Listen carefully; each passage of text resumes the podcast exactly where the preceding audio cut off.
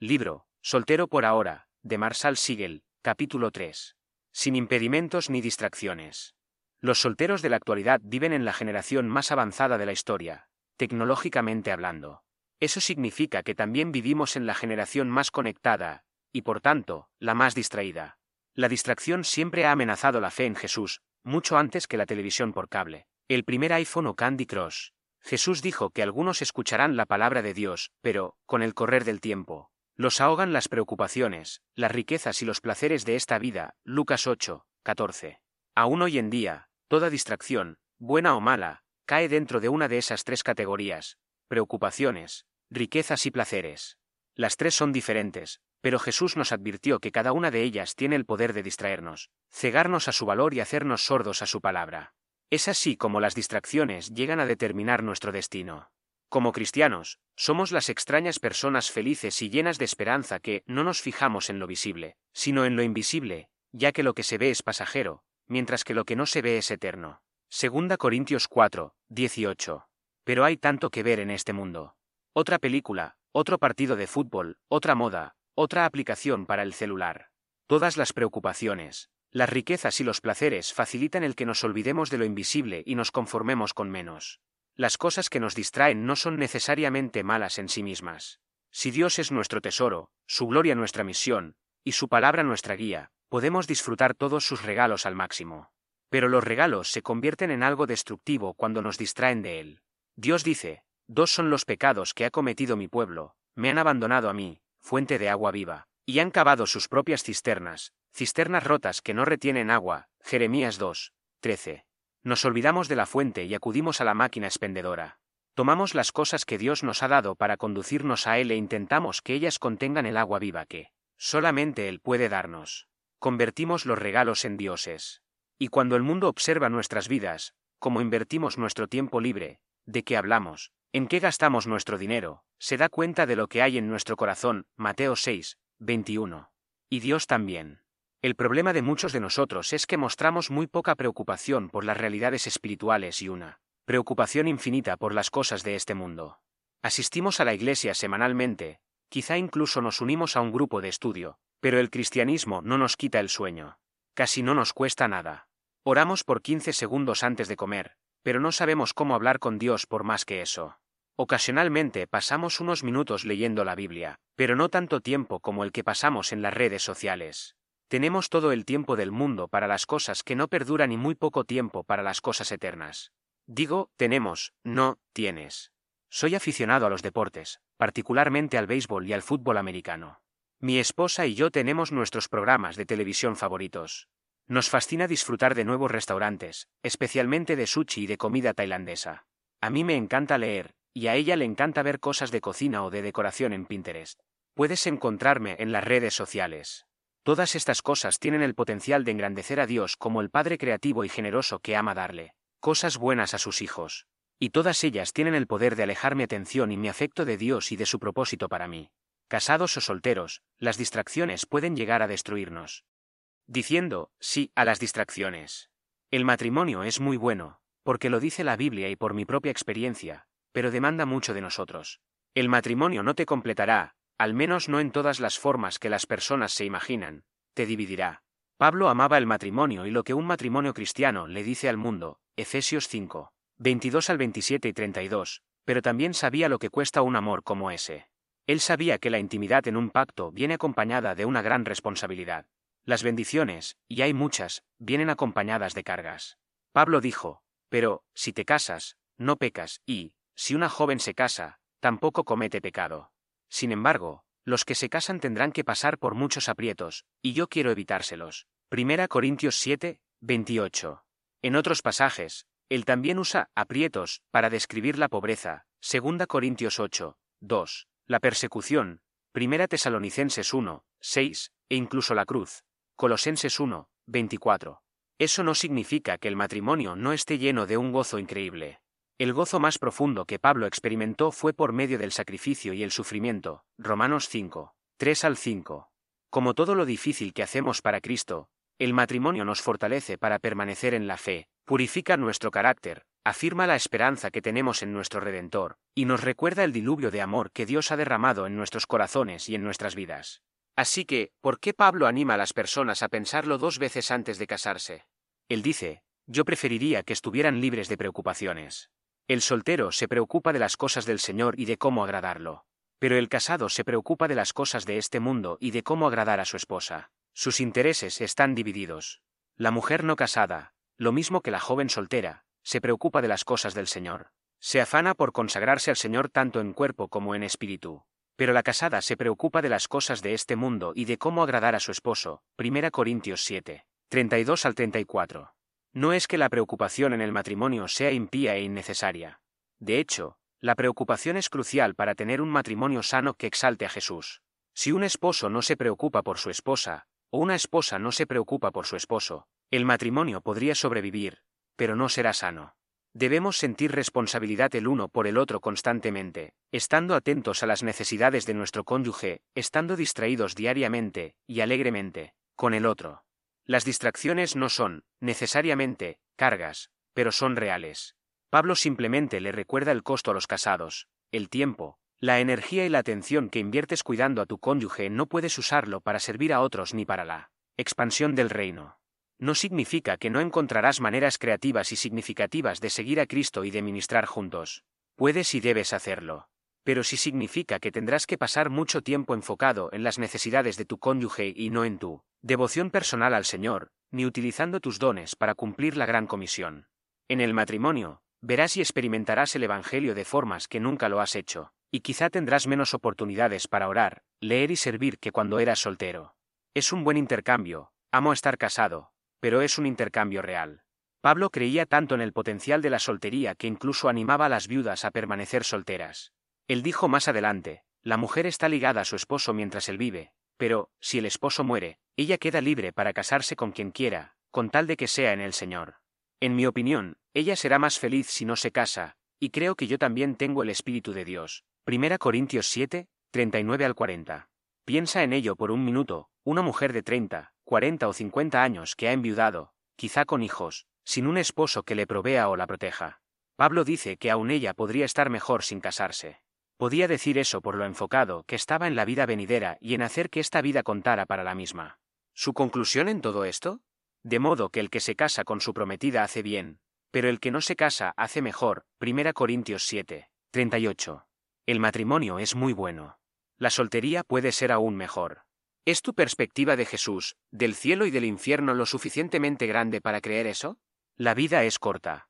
Muchos solo se esforzarán por sobrevivir a la soltería, y más adelante, cuando entiendan que tienen algo de estabilidad en sus vidas, entonces se tomarán en serio a Jesús y a su misión. Unos pocos valientes desarrollaremos hábitos de soltería para conocerlo profundamente y compartirlo libremente, mucho más allá de lo que probablemente nos será posible después del día de nuestra boda.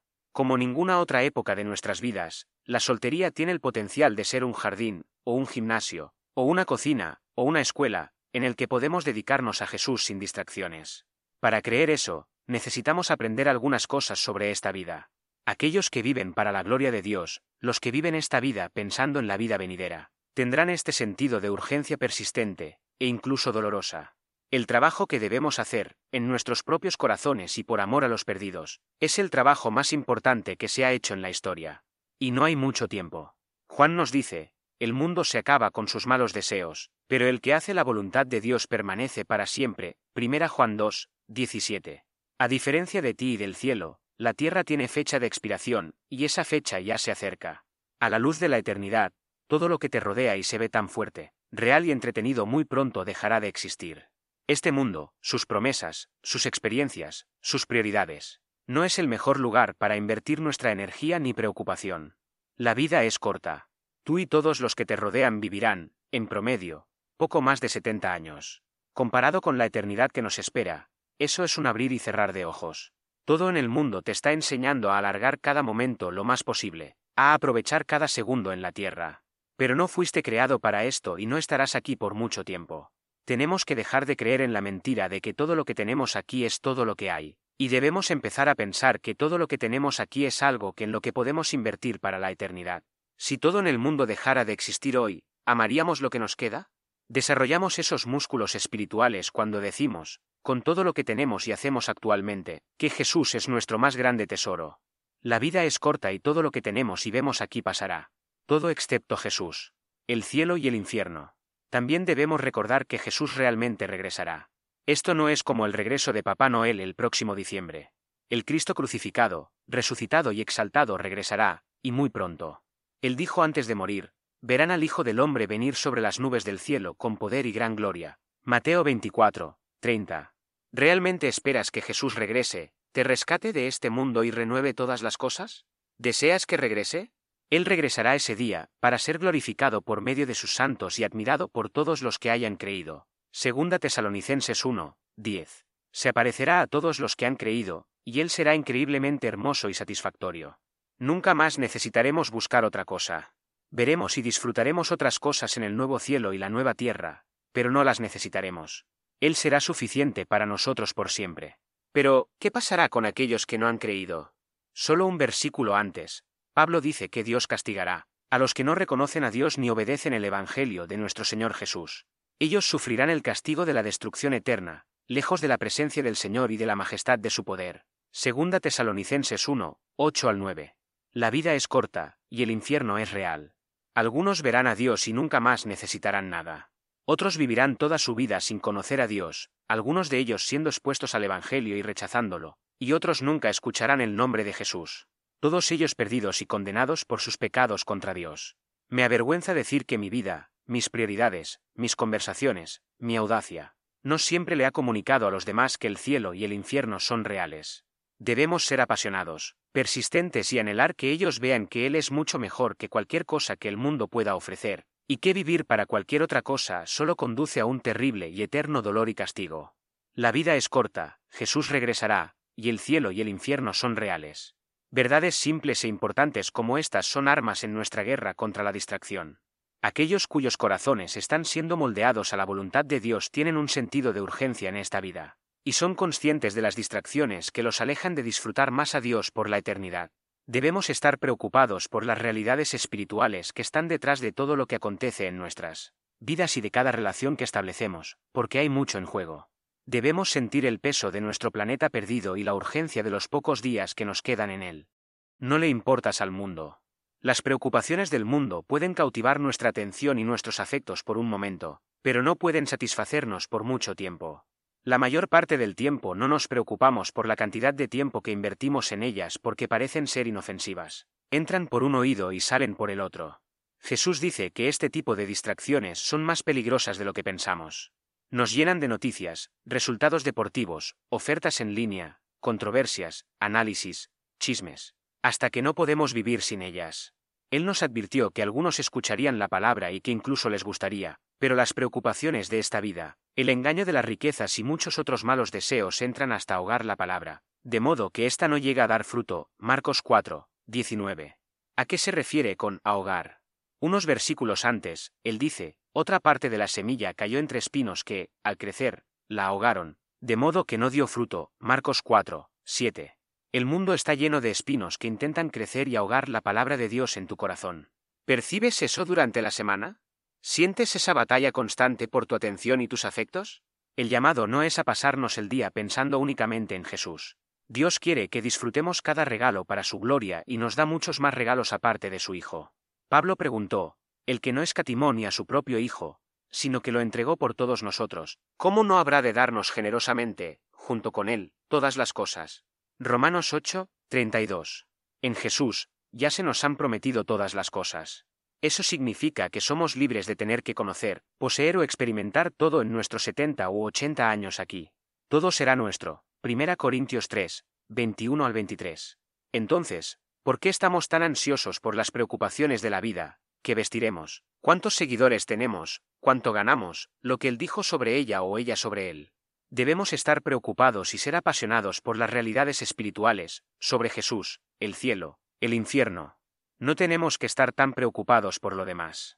Esa clase de preocupación solo nos detiene y nos hace inefectivos. Proverbios 12, 25. Nuestra ventana hacia el mundo. ¿Cuál es la principal ventana hacia las preocupaciones de este mundo hoy en día? Es probable que la llevas en tu bolsillo o en tu bolso. Nuestros teléfonos celulares son instrumentos de distracción masiva. Han sido diseñados, Ya van décadas de pruebas y mercadeo, para distraernos.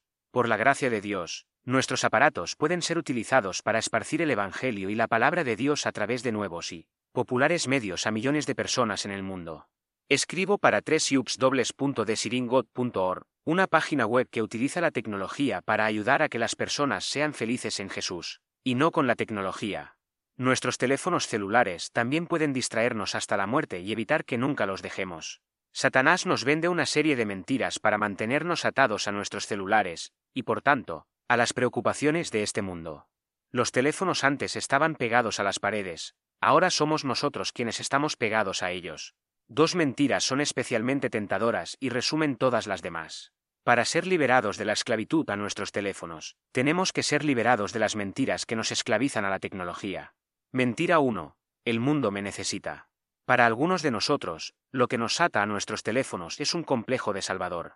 Tenemos miedo de que algo acontezca y de que alguien nos necesite, solo a nosotros, inmediatamente. ¿Qué podrían hacer si no estamos disponibles? Bueno, Probablemente lo mismo que hicieron durante los miles de años antes de que el teléfono existiera, o durante los cientos de años en que el teléfono estuvo pegado a la pared. O, más probablemente aún, simplemente llamarán a otra persona, lo cual nos parece impensable en una generación tan egocéntrica. El mundo no me necesita. Dios ha gobernado, preservado y prosperado al mundo sin mí a lo largo de toda la historia, miles y miles de años. Si mañana muero repentinamente, sin duda habrá mucho dolor, pérdida y cambios para algunos, pero el mundo sobrevivirá y seguirá adelante sin problema. El Dios omnisciente y omnipotente aún está en control y está comprometido a llevar a cabo su obra en el planeta. Él cuidará de cada detalle con su perfecto amor, en su tiempo perfecto, y con su poder ilimitado. Y Él estará especialmente atento de proteger y proveer para aquellos que le aman. Mateo 6, 26 al 30. Mentira 2. Yo necesito al mundo. Tenemos una necesidad de que nos necesiten. Amamos la idea de que alguien nos escriba, llame o contacte por redes sociales para captar nuestra atención. No queremos perdernos ese momento en que alguien pensó en nosotros. Una alerta tras otra nos asegura que somos importantes y amados, incluso si el afecto es superficial y de corta duración. Nuestros teléfonos celulares nos hacen sentir necesitados y nos dan control, o al menos la ilusión de control. Decidimos cuándo presionar el botón, qué aplicaciones descargar y con quién comunicarnos. Las relaciones cara a cara no son tan convenientes como los amigos de Facebook o los seguidores de Snapchat, pero es en esas relaciones que demostramos nuestra fidelidad y tenemos las mejores oportunidades de lograr un impacto duradero en las vidas de otros, y viceversa. Revisamos nuestras cuentas cada pocos minutos como si fuéramos reporteros desesperados buscando por el próximo titular. Deportes, comida, política y cultura popular. Trabajamos duro para estar al tanto de todo, pero al final no sabemos nada de lo que realmente importa. Trágicamente, conocemos las últimas tendencias en Twitter y los vídeos más graciosos de YouTube, pero se nos hace difícil contestar preguntas sobre las personas que viven a nuestro alrededor. Como creyentes en Jesús y en el Evangelio, nuestra identidad nunca radica en cuán necesitados somos en esta vida, o en lo que controlamos, o en cuánto sabemos. Nuestra vida se mide por la vida que fue dada por la nuestra, por el precio que fue pagado para asegurarnos y satisfacernos por siempre. 1 Corintios 6, 20. No fuimos creados y salvados para ser amados por las redes sociales, o cualquier distracción que nos ate a nuestro teléfono, sino por el Dios que es santo, misericordioso y omnipotente. Echa toda ansiedad sobre él. Este Dios santo, misericordioso y omnipotente no es solo un juez y rey justo, sino que también es un papá. Él te cuida y te ama porque eres uno de sus hijos. Tienes un Padre Celestial que es infinitamente sabio y poderoso, que conoce todas tus necesidades y te promete saciarlas precisamente cuando lo necesites. Jesús dijo, Por eso les digo, no se preocupen por su vida, que comerán o beberán, ni por su cuerpo, cómo se vestirán. El Padre Celestial sabe que ustedes las necesitan. Más bien, busquen primeramente el reino de Dios y su justicia, y todas estas cosas les serán añadidas. Mateo 6, 25, 32 al 33. No necesitas estar preocupado, distraído, por la comida, por lo que te vas a poner, ni por ninguna otra circunstancia de esta vida. Tu Padre Celestial tiene cuidado de ti. Él conoce todo sobre ti, hasta qué camisa utilizarás mañana y qué tomarás con tu almuerzo. Él es consciente de cada una de tus necesidades, tiene todo a su disposición, y te ama. Echa tus ansiedades, y tus distracciones, sobre Él, porque Él cuida de ti. 1 Pedro 5, 7. Permite que el amor que te ha mostrado en Cristo te libere de todo lo que quiere demandar tu atención.